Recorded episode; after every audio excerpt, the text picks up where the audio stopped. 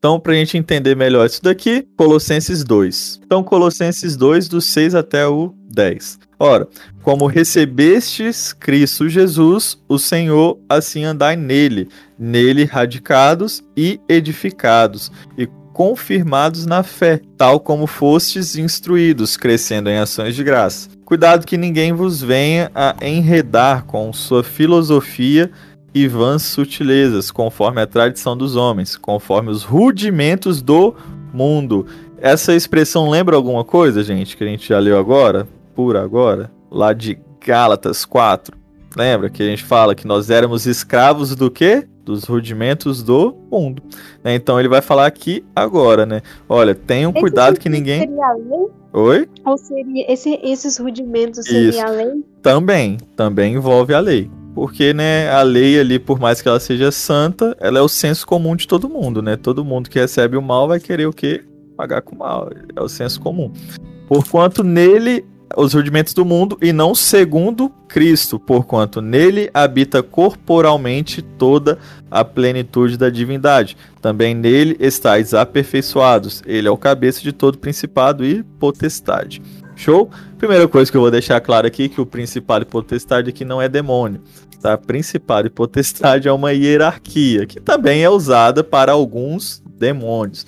Show? Mas não existe somente principado e potestade demoníaca. Né? É como se eu desse o exemplo aqui que existe reis que são bons e reis que são maus. Beleza? Então, para a gente entender aqui, Paulo ele está falando exatamente o que? Que a gente tenha cuidado. O que? Para a gente não deixar ser dominado ou enfeitiçado ou levado na lábia ali, né? Ser convencido por filosofias e vãs sutilezas, conforme o que? A tradição dos homens, segundo os rudimentos do mundo, né? Então este mundo aqui fala da lei, fala do senso comum, sobre a forma de vida da humanidade, né? Mas antes disso ele fala aqui, ora, como recebestes a Cristo Jesus, o Senhor, assim andai nele. Então deixa eu fazer uma perguntinha. Como que vocês receberam Cristo? Pela fé. Por meio da fé. Exatamente. Então foi pela fé. Então Paulo ele fala, olha, da mesma forma que você recebeu a Cristo, agora você anda nele. Agora você anda em Jesus. Beleza? Como, como uma pessoa que está caindo em algum pecado pode ter a certeza que está andando em Cristo? Olha as perguntas da morte, né, cara? Então, vamos lá. Primeira coisa é que a Bíblia nos ensina. Deixa eu ver se eu respondo isso agora. Deixa eu ver, deixa eu ver se eu respondo isso agora. Porque talvez a gente responda isso mais na frente. Qual foi a pergunta mesmo? É como uma pessoa que está caindo em pecado pode ter a certeza que está andando em Cristo, né? De que é, Uhum. continua sendo ministra, continua sendo salva e que está andando em Cristo. Tá, vamos lá então. Não vou responder isso direto, tá? Vamos continuar essa aula, que esta aula mesmo a gente vai entrar nesse assunto para não embolar, beleza? Guarda essa perguntinha aí, pra gente não embolar. Então, ó, Deuteronômio. Aqui a gente leu sobre a plenitude, correto? Beleza. Então a gente leu aqui sobre a plenitude, então falando sobre seguir, né? Aquele que recebeu a Jesus Cristo, assim também andar nele. Vocês falaram, a gente recebeu pela fé. Então nós vamos andar pela fé. Uma, uma introdução à pergunta do Aleph já é uma resposta óbvia. Como que a gente sabe? Pela fé. Então a gente precisa ter fé. A fé não olha segundo a circunstância. A fé, ela anda segundo o que você não vê.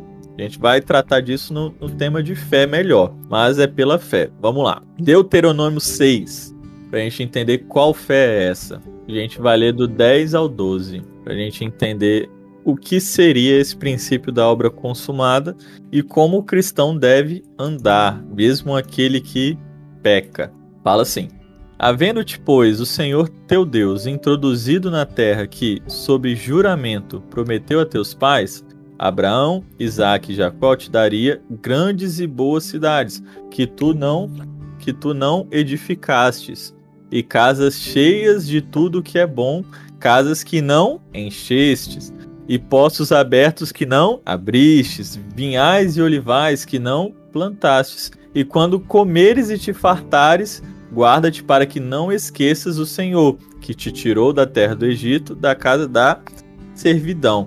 Então, gente, uma perguntinha. A galera aqui que estava indo para a terra, o que que Deus está falando aqui para eles? Em resumo. Que Deus vai dar tudo que é dos outros para eles. que...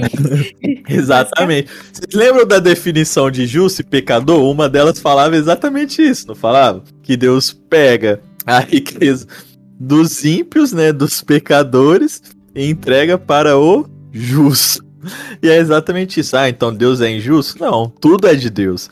Né? Deus criou todas as coisas e todas as coisas são dele. Deus apenas permite que, né, durante um tempo ali, vamos colocar assim, né, que ele usufrua, mas Deus dá para quem ele quiser, ele entrega suas riquezas para quem ele quiser e da forma que ele quiser e quando ele quiser. Então Deus aqui ele tá falando exatamente isso, ele falando, olha, vocês vão entrar em uma cidade que vocês não edificaram. Vocês vão viver em casas que vocês não construíram. Vocês vão comer ali de coisas que vocês não plantaram. Né? E a única coisa que eu te peço é: lembra que foi isso tudo foi dado por quem? Pelo Senhor, que te tirou da escravidão e te colocou nesta terra. Então eles não fizeram nada, eles só foram lá e tomaram posse, vamos colocar assim, né? Tem, tem até a expressão aí, né? Toma posse, varão. então eles só foram lá e tomaram posse da terra. Agora, foi algo simples assim? Não. Tanto é que a geração passada não conseguiu. Não conseguiu porque eles não tinham poder para isso? Não, eles tinham poder. Só que eles não conseguiram eles porque não eles não. Fé. Exatamente, porque eles não tiveram fé. Eles não o... creram. Eles olharam para ele. E isso já responde isso. Isso já responde um pouco da sua pergunta. Como que a pessoa ali que peca pode saber que ela é de Jesus e tal? Cara, da mesma forma quando você pecava antes e você creu que você foi feito de novo. Então, como o cristão tem que agir quando peca? Pensar, eu sou um miserável, não presto para nada, olha eu aqui de novo, caindo? Não. Não é isso. Ele tem que lembrar de quem ele é. Ele fala, cara, eu caí, mas Jesus me amou, e esta realidade está sobre mim, essa justiça está sobre mim. E esta justiça ela me capacita a não cometer este mesmo erro. Ela me fortalece. Então eu posso ter caído agora, mas hoje eu sou mais forte do que ontem, né? E, e aí nós uma, vamos buscar um versículo que eu acho Deus. interessante que Pode fala falar. que a graça dele vai se aperfeiçoar na nossa fraqueza. Isso, mas nesse texto aí ele não tá falando de pecado não, velho. Não. Ah, tá. Não. Aí ele tá fraqueza tá literalmente com isso, ali ele tá falando é. literalmente das perseguições dele, né? Então, tipo, das limitações ah, tá. dele. Ou seja, tipo, de não fazer as coisas na força do braço mesmo, entendeu? Então, tipo assim, eu não sou capaz de, de pregar. É exatamente para isso que Deus te chamou. Porque você não é capaz, então ele vai te capacitar, beleza? Né? Em relação ao pecado, já é o contrário. A Bíblia vai falar: olha, a carne é fraca, mas o espírito está pronto. Então, nós temos o pensamento errôneo, né, de falar, ah, mas a carne é fraca, mas o espírito está pronto. Então, se você se alimentar do espírito, se você se encher do espírito, se você buscar a Deus, vai ter menos espaço para carne. É algo natural. Só que é algo fácil de fazer? Não. Por quê? Porque geralmente quando a gente peca, cara, a gente vai se condenar, a gente vai querer se culpar. Eu falo isso por mim mesmo, tá? Que eu vivo nessa luta aí também, né? Porque é algo muito difícil, principalmente quando o pecado é repetido, que aí a gente se culpa mais ainda, né? A gente se sente um hipócrita, a gente falou que, que amava Deus, né? E tava lá fazendo a mesma coisa de novo. Eu acho que a sensação que dá quando o pecado é repetido é que a gente tem a sensação de que a gente tá preso ao pecado ou que a gente não tá liberto, tá ligado? Isso, abusando, né? E tal. Mas Deus, é. ele perdoa pecados repetidos também, né? Pedro, ele dissimulou ali mais de uma vez, né? Tanto antes como depois ali de, de ver Jesus ressurreto, beleza? Só que nós temos que entender e crer que este pecado ele não tem domínio sobre nós. E quando a gente vive isso, a gente passa a declarar, a gente passa a orar, a gente vai entender esses princípios principalmente na aula de fé, mas a gente vai declarar o que? Aquilo que Deus já fez por nós. Então, o que Jesus já fez por nós, ele já cumpriu todas as coisas, ele já nos deu todas as coisas. Né? Vamos abrir lá em Efésios 1, versículo 3 ao 7. Olha só, fala assim: Bendito o Deus e Pai de nosso Senhor Jesus Cristo, que nos tem abençoado com toda sorte de bênção espiritual nas regiões celestiais em Cristo, assim como nós, assim como nos escolheu nele antes da fundação do mundo, para sermos santos e irrepreensíveis perante ele, e em amor nos predestinou para ele, para a adoção de filhos, por meio de Jesus Cristo, segundo o beneplácito de sua vontade, para louvor da glória de sua graça, que ele nos concedeu gratuitamente no amado, no qual temos a redenção, pelo seu sangue, a remissão dos pecados, segundo a riqueza da sua graça. Então o que a gente precisa entender é o seguinte: Jesus, ele já nos abençoou com toda sorte de bênçãos. O que seria essa sorte de bênçãos? Exatamente o poder para vencer o pecado. E é interessante que ele usa a palavra aqui, ó, assim como nos escolheu nele antes da fundação do mundo. Escolheu para quê? Para sermos santos e irrepreensíveis perante ele. Ou seja, então Jesus ele faz vista grossa, né, para os nossos pecados? Não, meu querido. É que o sacrifício de Jesus, ele nos purificou desta forma. Como assim? Hebreus 10, vamos abrir lá. Hebreus 10, versículo 11 até o 14. Fala assim: Ora, todo sacerdote se apresenta dia após dia, ou seja, todo dia ali, né, repetidamente, a exercer o serviço sagrado e a oferecer muitas vezes mesmos, os mesmos sacrifícios, que nunca, jamais podem remover pecados. Jesus, porém, ou seja, Jesus é diferente. Jesus, porém, tendo oferecido para sempre um único sacrifício pelos pecados, assentou-se à destra de Deus, aguardando daí em diante até que os seus inimigos sejam postos por estrados dos seus pés. Porque com uma única oferta, quantas ofertas, galera? Uma só. Isso. Com uma única oferta aperfeiçoou para sempre quantos estão sendo santificados. Então, como assim? Né? Então, antes o ser humano vivia ali dando sacrifício dia após dia, mas Jesus apenas com uma só oferta, ele já nos aperfeiçoou, né? Ele já nos fez, ele já pagou todo o preço, foi uma só vez. Então, isso significa o que? Que ele nos tem abençoado para sermos irrepreensíveis perante ele, seja dos pecados passados, sejam do presente, sejam do futuro. Jesus já pagou o preço. Então nós vamos viver de qualquer jeito? Cara, você pode tentar. Se você nasceu de novo, sinto lhe dizer, mas você não vai conseguir, porque a divina semente está em você. Mas se eu quisesse aqui falar que você não pode fazer isso, né, não ia adiantar de nada. Por quê? Porque você ia fazer do mesmo jeito. Né? Porque quem quer peca, não precisa da minha permissão para pecar. Beleza? Então, né, o Espírito Santo agora habita em nós. Tudo isso nos foi dado como?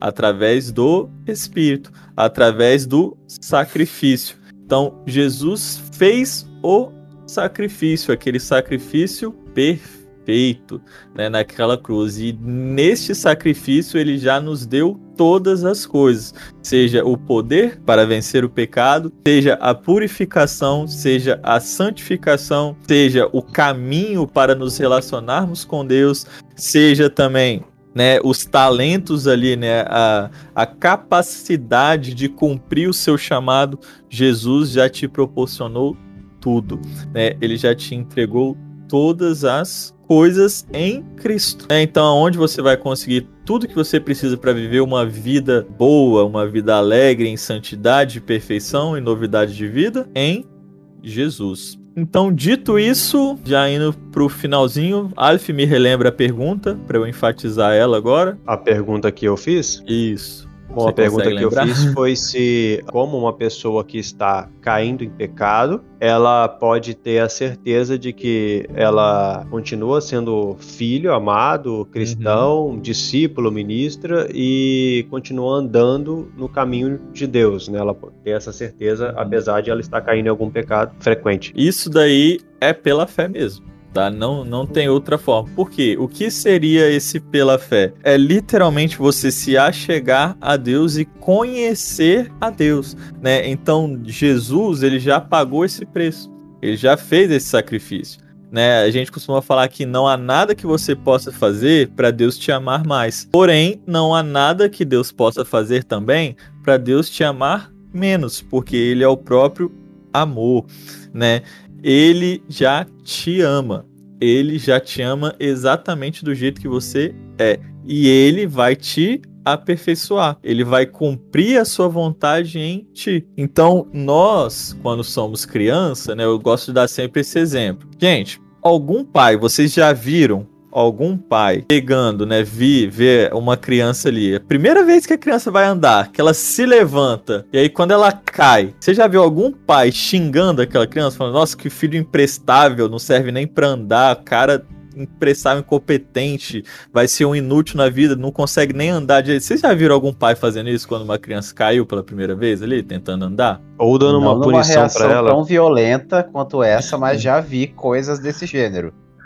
Infelizmente. Fala, fala aí o exemplo. Não, então, quando você viu esse exemplo, você culpou o pai ou a criança? Tipo, a criança, muitas vezes arteira, né? Claro. Uhum. Não, eu tô falando uh... da, da, criança primeira vez que ela vai andar. Ah, não, tudo bem. Criança a primeira vez que vai andar, não. Isso. Foi a primeira vez que ela vai andar ali. Ela aprendendo a andar ali agora, levantou e ploft, caiu.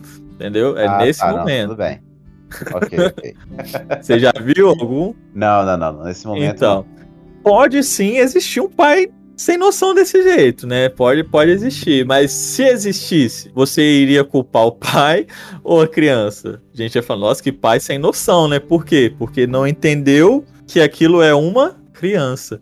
Isso é a mesma coisa. Deus, ele não é sem noção. Ele sabe que nós, quando nascemos de novo, somos uma criança. E aí Deus sabe exatamente que nós estamos aprendendo a andar. Romanos vai falar disso, não sei se eu falo agora. Hum, hum, vamos falar, vamos falar, é importante essa perguntinha aí, dá para falar aqui. Olha só que interessante, Romanos 8, versículo 14. Agora eu vou precisar que vocês prestem bastante atenção aqui comigo. A gente vai falar de uns significados aqui. Fala assim, ó. Porque todos os que são guiados pelo Espírito de Deus, esses são filhos de Deus. Gente, eu já vi muita heresia nascer deste texto. E a principal delas é: porque todos que são guiados pelo Espírito de Deus, esses são filhos de Deus. Então, o que que uma pessoa lê isso daqui, ela vai entender? Ela fala: olha, se eu não sou guiado pelo Espírito de Deus, então eu não sou filho de Deus. Né? Esse é o nosso pensamento óbvio, porque é o que está escrito. Só que nós precisamos entender um ponto. A gente precisa entender um negocinho, que é a tradução, ok? Quando nós vamos pegar a Bíblia, a Bíblia em si, ela não tem defeitos. Amém? Alguém acha que a Bíblia tem defeito aqui? Pra eu orar por você? Não acho não. não, não, né? não. então, assim, a Bíblia ela não tem defeitos. Porém, quando vai se traduzir algo, nem sempre a gente consegue o 100%. Show? Por quê? Porque existem palavras que não existem em todos os idiomas. E aqui não é diferente. Então, Olha só que interessante. Quando a gente lê essa daqui, porque todos os que são guiados pelo Espírito de Deus, esses são filhos de Deus, dá a entender então que, tipo assim, para você ser filho de Deus, você tem que ser guiado pelo Espírito. Leva um pouco pra obra, fica um negócio meio estranho. Aí vamos continuar lendo? Porque não recebestes o espírito de escravidão, para outra vez estardes em temor ou medo, mas recebestes o espírito de adoção a adoção de filhos, pelo qual clamamos, Abba Pai.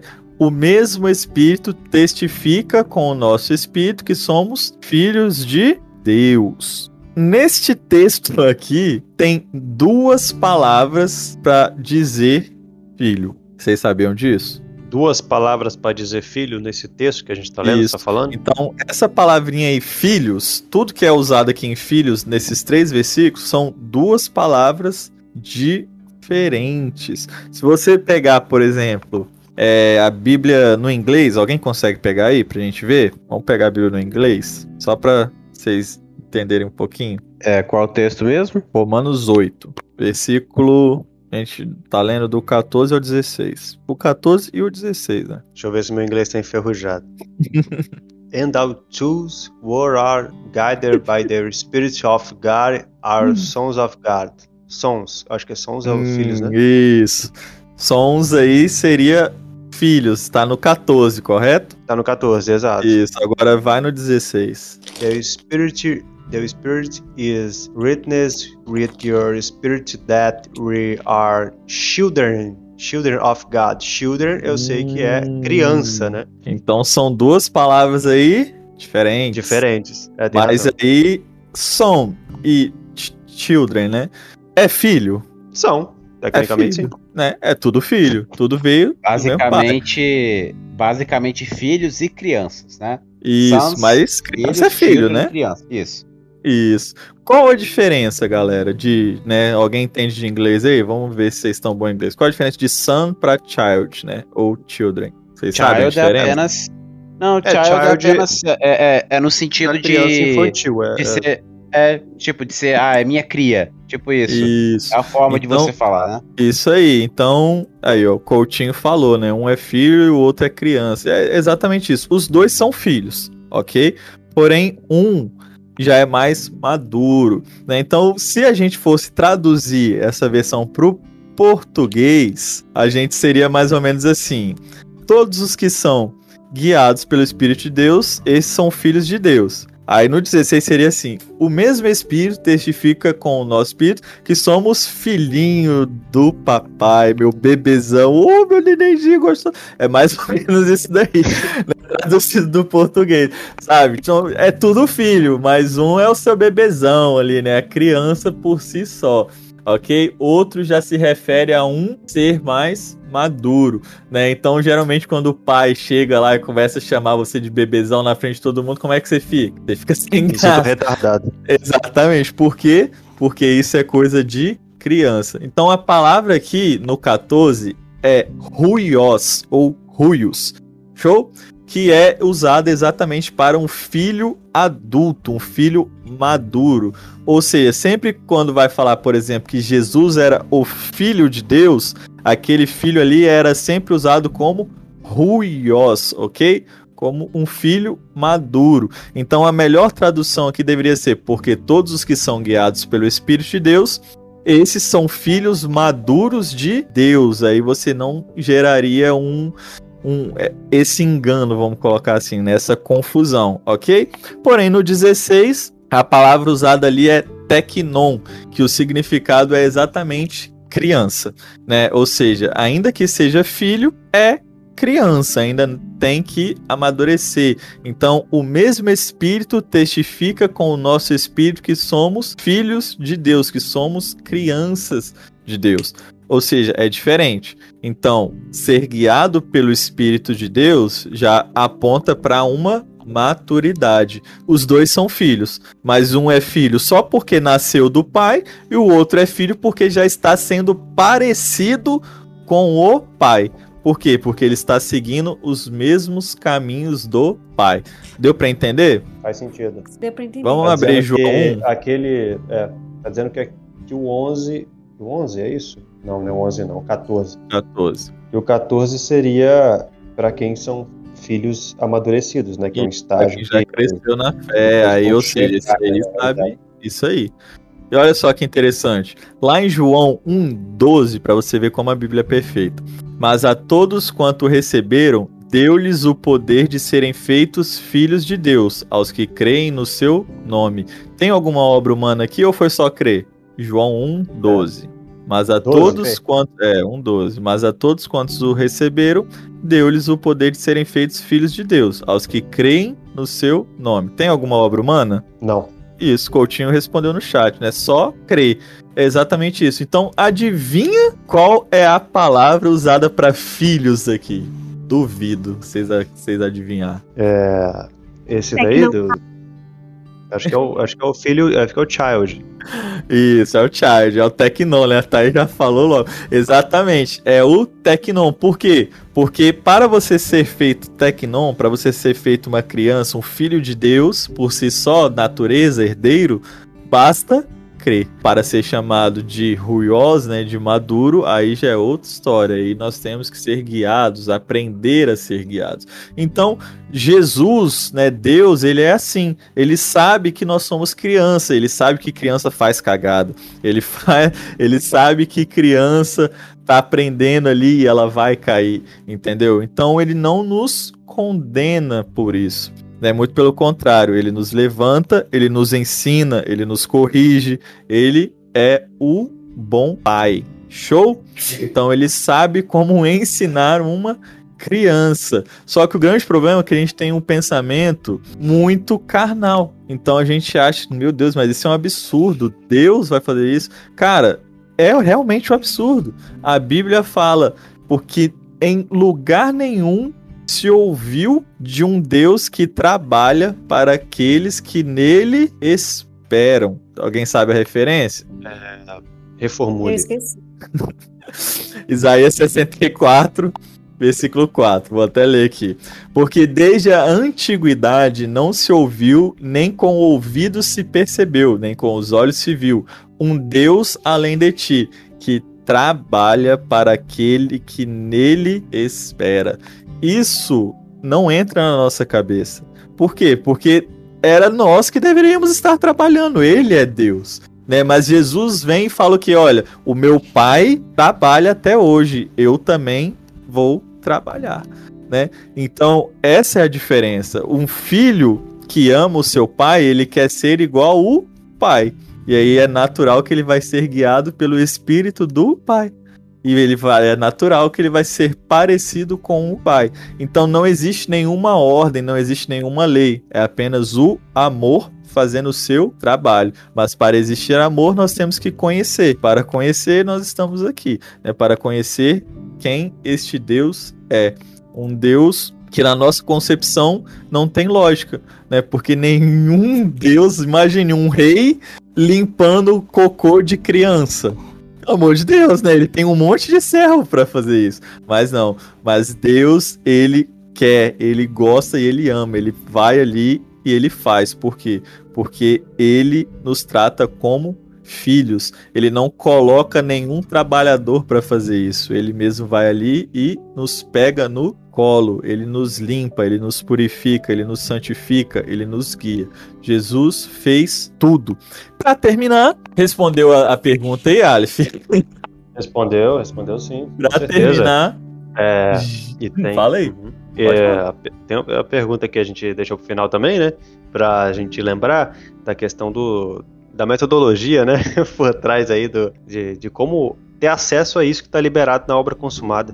Isso, a gente vai falar disso agora. Gênesis 2. Gênesis 2, versículo 8. Pra gente encerrar e responder essa perguntinha que você vai fazer. Eu já fez, né? Nem sei. A outra perguntinha. Fala assim: E plantou o Senhor Deus um jardim no Éden, na direção do Oriente, e pôs nele o homem que havia formado. Gente, como que Deus criou todas as coisas? Falando, haja luz, haja separação, essas Isso, coisas. isso aí, pela palavra dele. Exatamente. Então, Deus criou tudo pela palavra. Porém, existem duas coisas que Deus não fez através da sua palavra, que ele literalmente fez com as próprias mãos, brincadeira, com as próprias mãos, né? A primeira delas, exatamente, a primeira delas é o homem, né? Então, como que a Bíblia fala que Deus fez o homem?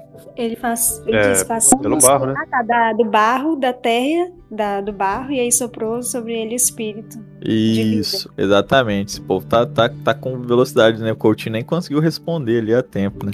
O povo tá ágil no negócio. Então foi pelo barro. Então Deus, com a sua própria mão, tomou ali do pó da terra, fez o boneco, vamos colocar assim, né? O corpo humano, e depois lhe soprou o espírito. E a segunda coisa que Deus fez com as próprias mãos foi o jardim. Gênesis 2:8 e plantou o Senhor. A palavra aí do original dá um entendimento de literalmente arou, fez ali com as próprias mãos, né? Teve trabalho, labor, ok? Deus trabalhou, fez tudo aquilo ali com o suor do próprio braço, entre aspas, né? Porque Deus não tem braço. Mas ele não simplesmente falou, haja o jardim. E depois que ele fez o jardim do Éden, o que que Deus fez? Colocou o homem Botou lá. o homem lá dentro. Isso, o próprio texto disse, né? Colocou o homem dentro. Então, olha só que interessante. O homem fez alguma coisa? É, não fez nada. Tem Não. nada. O homem só foi criado e jogado lá dentro, né? Qual era a função do homem no jardim? Pergunta de um milhão de dólares. Cuidar do jardim? É isso que vocês veem Adão fazendo lá no jardim? Ué, mas não foi isso que Deus falou? Cuida do, do jardim. Agronegócio. Ah, é. Adão. Adão é agro, Adão é agro. Aonde que Deus falou isso aí, Thais? Pega pra Bom, gente. assim, é, Peraí, eu. Pega não, pra nós, pega pra Eu nós. aprendi a minha vida inteira que foi isso que Deus falou pra, pra, pra... Pega aí pra nós, pega aí pra nós. Não, tem o texto, gente, calma. Mas é bom a gente ter, pegar o texto direitinho. Gente, aonde que tá? Não, eu juro, eu juro que era isso. Gênesis, e eu juro que Gênesis- você deve ter visto na novela e não está Gênesis achando que um. Gênesis 1, Não, versículo 28. A ordem de Deus pro homem. Gênesis 1, versículo 28. E Deus Ah, os. sei, É o 28? Não, não é não. Ah, Não, é, é- não. Peraí. Fala aí. 28 é sejam fecundos, multipliquem-se, enchem a terra e sujeitem-na. Tenham domínio sobre os feitos do mar, sobre as aves do céu, e Ah. sobre o animal que rasteja pela terra. Tem alguma coisa sobre cuidar aí? Arar a terra? Não, não tem nada disso. Não. Gente, Tem, não é possível que Que não tenha. Thaís. não. Não deve estar em outro lugar. Vai Outro dia, sem cuidar direito. outro dia a gente descobre. Então, vamos lá. Dominar ali é estar no topo, a gente pode usar como estar no topo da cadeia alimentar, ou seja, tipo, não, os desastres não iriam destruir, não tinha nada que poderia causar perigo ao homem. Então, por exemplo, né, quando a gente vê um animal hoje, por exemplo, perigoso ao homem, o homem teria domínio sobre esse animal. Então, naturalmente, ele não seria perigoso. Entendeu? Mais ou menos? O domínio. Isso aí não está falando sobre cuidar, está falando exatamente sobre domínio, sobre estar acima. Vida toda que Deus falou pra Adão cuidar do jardim. Gente, vamos lá. Meu Deus. Não perde o foco, não. Primeira coisa, significado de jardim do Éden, o significado de Éden é usufruir, é desfrute, local de deleite. Deus abençoou eles para quê? Para que eles pudessem usufruir do que Deus tinha feito, para dominar sobre as coisas. Olha só que interessante. Alguém aqui foi chamado para cuidar de demônio? Sim, Gênesis tá falando isso? Graças a Tô Deus, falando não. aqui. Alguém aqui foi chamado pra ser babá de demônio, pra cuidar ali do demônio? Não, não foi não. Só pra falar qual é o só pra tirar o RG dele, falar qual é o seu É, nome, qual é a fazer localização. entrevista, né? Isso.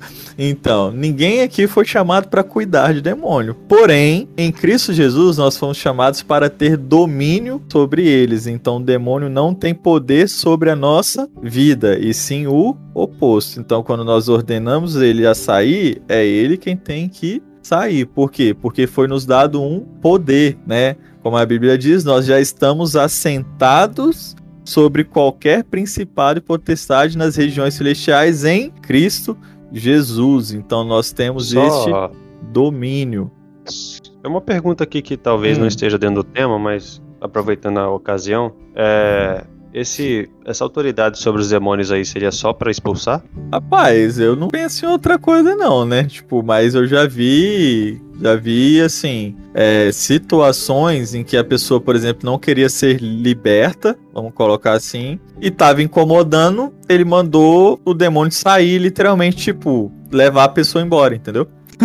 Porque a pessoa não queria ser liberta. né? A gente pode pegar exemplos aí do, do- de Jesus expulsando libertando ali o Gadareno, né? Lançando ele aos porcos ali, por exemplo. Porque assim, outra função a gente não usa, vamos colocar assim entre aspas. Por quê? Porque a função a gente a nossa a nossa função não, né? Mas como eu posso explicar isso? A nossa relação com eles, vamos colocar assim, é, é essa. Ele vem para encher o saco e a gente manda ele meter o pé, entendeu? Não tem não tem que ficar conversando, não tem que ficar fazendo acordo com ninguém, entendeu? É, não, então, assim, porque eu, eu pensei na então possibilidade que... hum. é, de fazer trabalhos físicos, assim. Usar eles entregar pra você, é. entendi.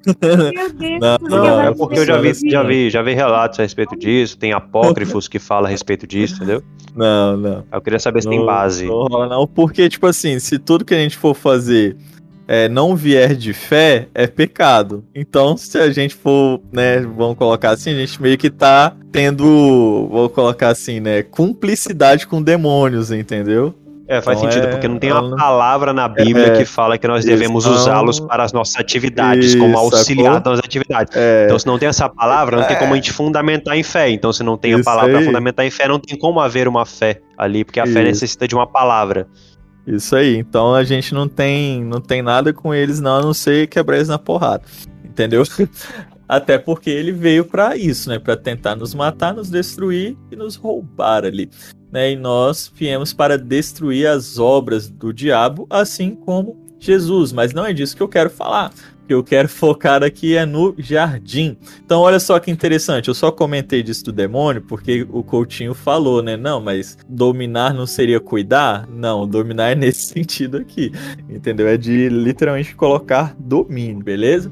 É, é, de mostrar quem é o macho alfa, vamos colocar assim, né? O lobo ali. Mas olha só que interessante. Da mesma forma que Deus criou o mundo, criou o universo, criou todas as coisas e trabalhou para formar aquele jardim e colocou o homem lá, e o homem só teve a função de usufruir daquilo, Jesus Cristo se encarnou, né? Ele tomou a forma de homem, ele viveu na terra por 33 anos, ele trabalhou, ele suou, ele sofreu, ele foi tentado em todas as coisas, porém sem pecado. E no final ele se entregou, né? Ele entrou na morte ali, foi sacrificado. E nesse sacrifício a obra foi consumada, o preço foi pago. E quando o preço foi pago, o que que aconteceu? A Bíblia nos diz: Deus nos tirou. Vamos, vamos abrir, melhor. Vamos, vamos abrir. Colossenses 1,13. Vamos abrir porque isso aqui é, é bom demais para a gente ler, para a gente entender perfeitamente que o que Jesus fez conosco é a mesma coisa que Deus fez no Éden. Olha só como a Bíblia é. Colossenses 1,13. Ele nos retirou do império das trevas e nos transportou para o reino do Filho do seu amor né? Então Deus ele nos tirou do império das trevas e nos colocou no reino de Jesus. O que que Deus fez com Adão? Tirou Adão depois que criou e colocou aonde? No Éden. Da mesma forma, hoje em dia, nós fomos tirados de um lugar de caos e colocado aonde? Em Cristo. Né? Então, Jesus Cristo, ele é o nosso jardim. Ele é o nosso Éden, é o nosso lugar de descanso, o nosso lugar de usufruto, né? um lugar de deleite. Então, quanto mais nós aprendemos, nós conhecemos desse jardim, nós vivenciamos desse jardim, nós usufruímos desse jardim, que é o próprio Cristo, mais parecido com ele nós vamos nos tornar e mais domínio sobre as coisas nós teremos. Mas isso tudo foi feito por nós? Não, foi feito por Jesus. Então, quando nós entendemos este princípio, que tudo já foi feito, agora a gente só precisa usufruir. Ou seja, o poder já está nas nossas mãos, né? A santidade já está nas nossas mãos, a justiça já está nas nossas mãos, o domínio também. Então, tudo já está colocado, tudo já foi entregue. Agora basta a gente fazer. Fazer o que? A obra consumada? Não. Mas exatamente o que nós fomos chamados para fazer, que não é ser salvo, mas colocar outras pessoas, convidarem outras pessoas para este jardim. Então, com isso, nós temos poder para, mesmo em meio à confusão, mesmo em meio à circunstância, nós temos o poder para andar em paz. Nós temos o poder para andar em tranquilidade. Por quê? Porque nós temos um jardim dentro de nós. Amém? É isso aí. Amém. Então, assim, é, aí é basicamente sintetizando o que é preciso para uma pessoa ter acesso. É, eu sempre equiparo a, a obra consumada, a salvação, a graça disponibilizada como uma como um crédito, né, como uma linha de crédito é, disponibilizada para qualquer pessoa que queira ter acesso a esse recurso né, no caso é, que está disponibilizado, basta que ela tenha ali é, o acesso, né, no caso mediante a fé, né, e tal, e que não depende, né, de uma de um trabalho, né, de um serviço, né, para que ela possa ter acesso a isso, basta que ela creia como essa obra foi feita, né? Eu acho que tem essa implicação, né? Mas aí eu queria puxar a pergunta aqui de que, assim, o que necessariamente, falando a grosso modo, a pessoa tem que crer, né? Porque, tipo, quando fala da, da salvação, tem várias coisas que. Tem várias formas de explicar. A Bíblia explica de diversas formas, né? É, por meio da graça, mediante a fé, a questão do confessar, que a Bíblia fala também um pouco disso. Também tem versículos que falam a respeito da questão do batismo, né? O envolvimento do batismo Uhum. e tal. Isso. E. Tudo isso é o crescer em fé. Então, assim, se você for pro básico do básico, o princípio começa no crer e confessar. Então, você entendendo que Jesus é o Salvador, é o, é o Criador de todas as coisas, é o nosso Salvador, você entendendo que você era pecador, ou é pecador se você ainda não aceitou, né? Entendendo isso e confessando a Ele, dizendo: Olha, Jesus, eu preciso ser salvo, eu preciso mudar, minha vida tá toda torta. Eu não consigo mais viver dessa forma. Eu preciso de um propósito, eu preciso de algo genuíno. Eu quero aprender. Este é o princípio de tudo: é se confessar a Deus, a Jesus. Todas essas outras coisas que está falando é o continuar. Aí já vai entrar no amadurecimento, né? Você é igual a criança. Ela primeiro ela nasce, depois ela vai começar a aprender a andar, aprender a falar, e aí a gente vai indo. Então, a grosso modo, é impossível responder cada perguntinha dessa aí, o batismo, sei o que, por isso que a gente tá fazendo em temas, beleza? Mas o princípio é isso. Se você sentiu no coração que você quer esse Deus, que você quer conhecer esse Deus, né? Talvez você esteja né, sentindo ali, né? Não, não entendendo como aceitar, como nascer de novo, mas quer saber melhor, cara. Nos procure ou procure uma igreja próximo de você, entendeu? A gente tem o grupo aqui exatamente para falar sobre isso, para a gente estar ajudando quem tem essas dúvidas aí, porque é importante, né, ter alguém para ajudar ali, responder dúvidas, a discipular, beleza? Mas, em grosso modo, é isso: é crer e confessar ali, né? Falar a Deus e aos homens. Show? Show, show de bola. Então, eu acho que é isso aí, galera. Nossa, nosso podcast encerra por aqui. Coutinho, é, é Fran, né? Fran, aí que estão na primeira vez aí né, no, no nosso podcast. Obrigado por vocês. Espero que vocês tenham gostado. Participem de novo aí. E falem É mais isso da próxima vez também, né? Gael e Rafael aí também sempre, sempre presente aí na nossa. Thaís hoje, coitada, que tava sofrendo aí com a internet. é tímido É, assim. Conheço, não. É, espero Valeu. que Volto aí nos surpreenda, dando uma aparição no presencial, né? Quem sabe, né? Ele aparecer aí, né? Esse cara. Então é quarta-feira, o presencial é toda quarta, às 8 horas. Aí eu não sei como é que é o, o dia de vocês. É, exatamente. O endereço é aqui em casa, meu querido. É em frente o. Em frente à delegacia aqui atrás do Caroninho, então é tranquilo. Essa quarta-feira vai ter, né? E quem mora aqui na região de Vila Velha e quiser comparecer também, pode comparecer aí.